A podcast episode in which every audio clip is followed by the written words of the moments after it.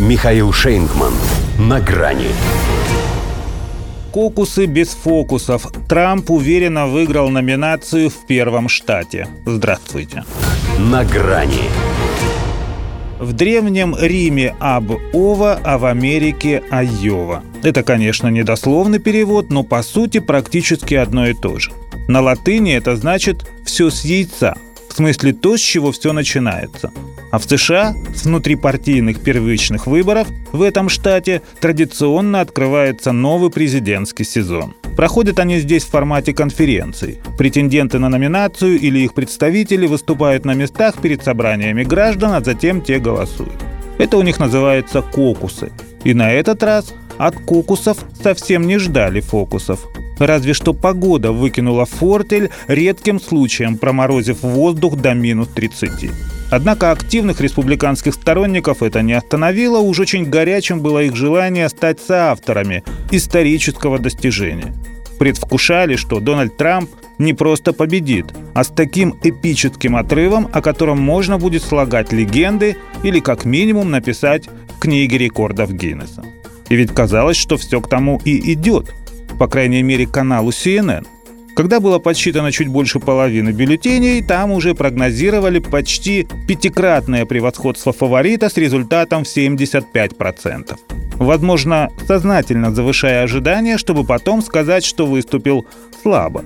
В итоге взял всего 51, хотя на пике его популярность внутри партии была пунктов на 10 выше. Но гандикап все равно солидный – 30%. Для Трампа он важен не только потому, что любит Дона это дело – выгодно отличаться на фоне конкурентов. Он доказывал превосходство не над ними, а над системой, сделавшей, если не все, то очень многое, чтобы сбить ему дыхание. Впрочем, пока угроза ее вмешательства в его компанию сохраняется в степени чрезвычайная, периферийная борьба Ники Хейли с Роном Десантисом остается чем-то большим, чем схватка за второе место.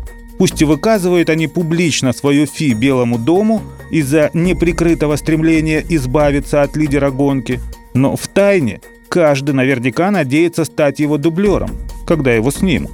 Он же, словно не догадываясь об их скрытых желаниях, после триумфа в Айове снисходительно благодарит обоих за время, проведенное вместе. Ведь и они в известной мере причастны к его успеху. Можно сказать, наиграли. К тому же у всех у них лишь один соперник. Но только 45-й президент США считает, что 46-й ему не соперник.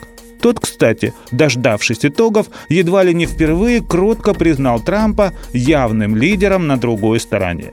У демократов в Айове тоже было обово. Только у них все с протухшего яйца. Праймерис формальные, ибо безальтернативные, но не без практического смысла. Из-за морозов за Джо Байдена разрешили голосовать так, как он любит – по почте. Протестировали, иначе говоря, победную тактику прошлых выборов. Задействовали при этом еще и кладбищенский электорат – не сообщается. Хотя о том и тогда особо не распространялись. До свидания. На грани с Михаилом Шейнгманом.